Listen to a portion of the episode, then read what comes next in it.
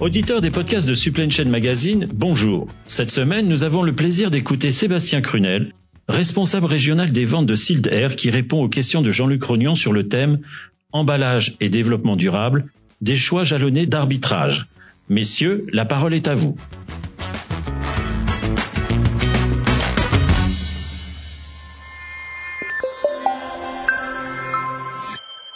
Bonjour Sébastien. Bonjour Jean-Luc. Par rapport à avant 2020, la tendance est évidemment à l'augmentation des volumes de l'e-commerce en B2B, en, en, B2C évidemment. Euh, parallèlement, les entreprises concernées sont en recherche de solutions d'emballage de protection euh, les plus durables, les plus respectueuses de l'environnement, et ça tombe bien.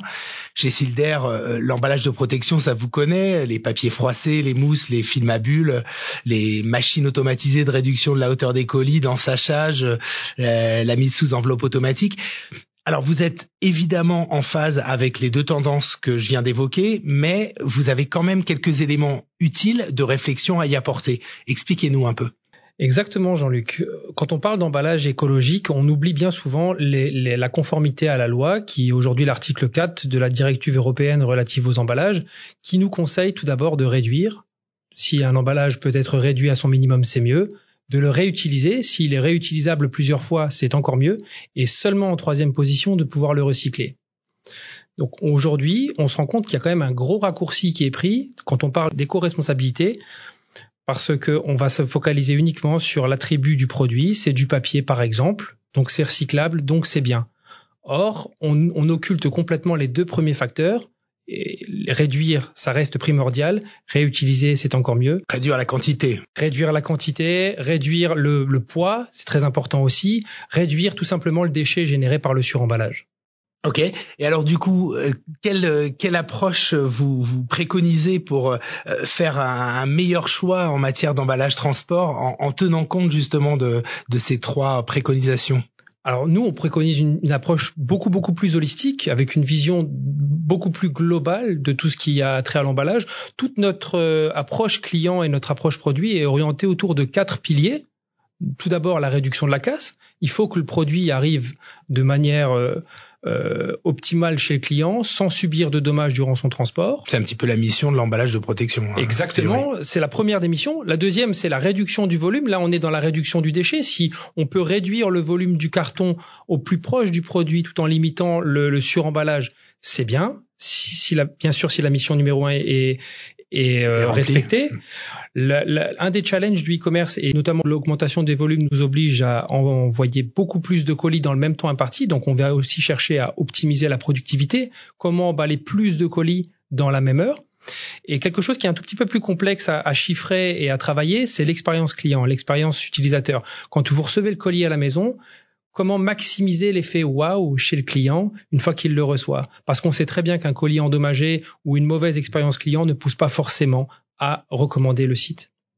Est-ce qu'on peut avoir un, un exemple concret euh, parmi vos clients pour illustrer euh, le fait que justement le, le, le papier, le papier froissé n'est pas toujours la meilleure solution, et y compris euh, d'un point de vue écologique? Exactement, on peut en parler. Le, le, papier a des bons attributs, mais pas systématiquement. Il y a des, il y a des, hum, des choix de temps en temps qu'on peut faire où le papier sera le plus adapté. Mais notamment dans ce cas-là, on s'est rendu compte que c'était pas le cas du tout. Euh, on, parle d'un fabricant de peinture qui vend sur internet et qui, pendant la période de confinement, a explosé ses ventes. Il est passé de 100 colis jour à plus de 1000 colis jour.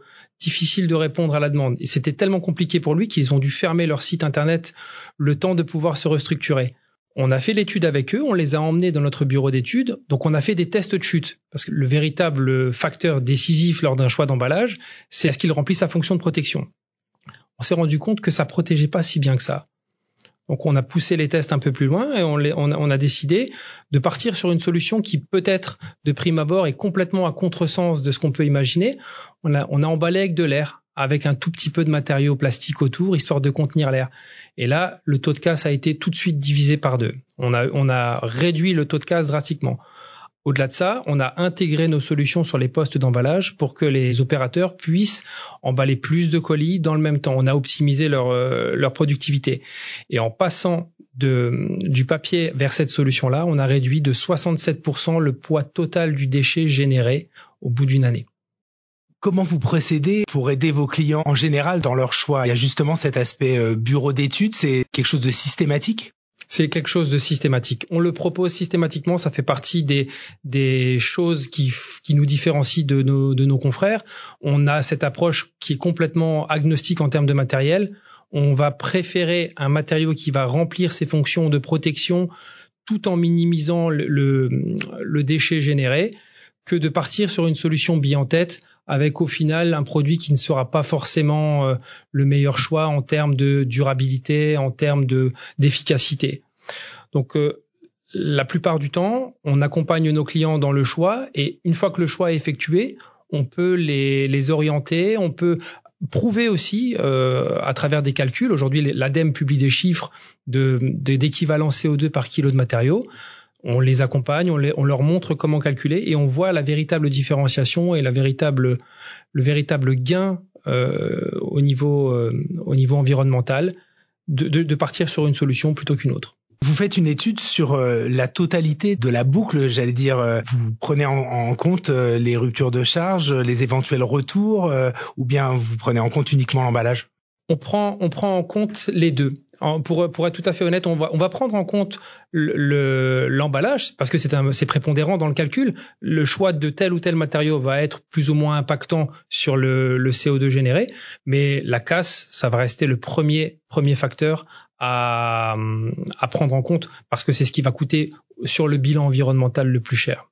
Est-ce que vous pensez qu'on puisse intégrer la casse dans le calcul de l'équivalent CO2 euh, tel qu'il est aujourd'hui euh, calculé?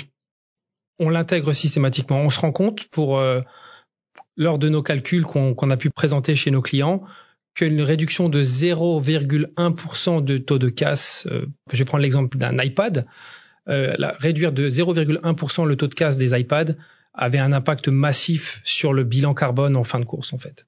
Et justement, si on revient sur le client peinture, vous avez ce type de données euh, sur la casse, concernant la casse pour... Alors, euh, sur, sur la peinture, c'était un tout petit peu plus compliqué que ça, parce que la peinture, c'est un matériau liquide. Au-delà de l'aspect euh, CO2, il y a l'aspect polluant. On vient polluer les lignes du logisticien, on vient polluer les, les, les camions de transport, donc on pouvait pas se permettre d'avoir de la casse. Le, le résultat global, c'est ce que j'expliquais il y a quelques minutes. On réduit de 67% son, le déchet global généré, on augmente la satisfaction du client et euh, on a surtout réduit drastiquement ce taux de casse. Même s'il avait un taux de casse qui était relativement faible, on, on était à un tout petit peu moins d'un pour cent. Et on a vraiment eu euh, des, des résultats très très satisfaisants. En fait, on a fait passer à ces produits une série de tests basés sur les normes ISTA, donc on vient malmener un petit peu les produits, on leur fait subir des chutes sur, de, sur plusieurs faces sur des angles, sur des arêtes, on les place sur des tables de vibration, et à l'issue de cette petite épreuve de torture, si le produit en sort intact, on estime qu'on a gagné.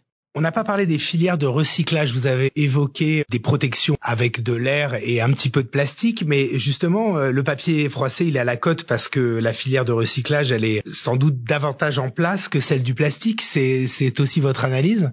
Exactement. Aujourd'hui, on a la chance d'avoir une filière papier en France qui est très bien travaillée, qui on recycle la plus grosse partie des déchets générés en papier et on est un petit peu en retard par rapport à certains voisins sur le plastique. Mais la bonne nouvelle, c'est que demain, d'ici à 2025, les filières devront être pleinement opérationnelles. Ça veut dire qu'aujourd'hui, un déchet plastique qui n'est pas forcément bien traité ou qui finit incinéré sera recyclé. Et à travers ça, on va pouvoir créer des boucles vertueuses, des circuits où on va pouvoir récupérer le plastique, le recycler et le réintégrer dans nos filières de production pour que le, plastique en tant que tel ne soit plus un déchet ou ne soit plus du tout considéré comme un déchet au final. Donc à moyen terme, cette filière de recyclage euh, du plastique euh, ne sera plus un argument euh, contre une solution à bulle. Exactement. Au final, quand les filières seront pleinement opérationnelles, ça encouragera les différents acteurs à avoir une vision beaucoup plus globale puisqu'on sait que le déchet va être recyclé. Le choix s'orientera plus sur l'aspect réduction tout de suite à la source. Quel, quel va être le, le matériau que je vais sélectionner pour en mettre le moins possible? Le véritable challenge de l'emballage de demain, ça va être d'utiliser le moins de matériaux possible tout en ayant une performance maximum. Dernière question, il y a un critère qu'on n'a pas abordé et qui est pourtant encore relativement prépondérant, c'est quand même le coût. Qu'en est-il sur le choix d'un emballage de protection? Encore une fois, on garde cette vision holistique très importante pour nous. On fait des analyses de la valeur au colis. En anglais, on va appeler ça une packaging value analysis. On vient prendre en compte tous les éléments qu'on a cités précédemment à travers les quatre piliers. On vient mesurer l'impact du coût de la casse. On vient mesurer l'impact du coût de la main d'œuvre. Si on peut emballer plus de produits dans le même temps imparti, on va faire gagner à l'entreprise de, de, de, la charge de travail, donc du coup c'est économiquement viable. On va, en utilisant des matériaux plus fins, on peut en mettre davantage sur une palette, donc on vient réduire les coûts de stockage, les coûts de transport, ils seront livrés moins souvent. Le critère du, de la satisfaction client est un peu plus difficile à, à, mesurer, mais on est certain que ça a un véritable impact sur les coûts, euh, sur la reproductibilité de, des commandes pour le client final. Merci Sébastien pour cet éclairage. Merci Jean-Luc. À bientôt pour un prochain podcast de Supply Chain Magazine.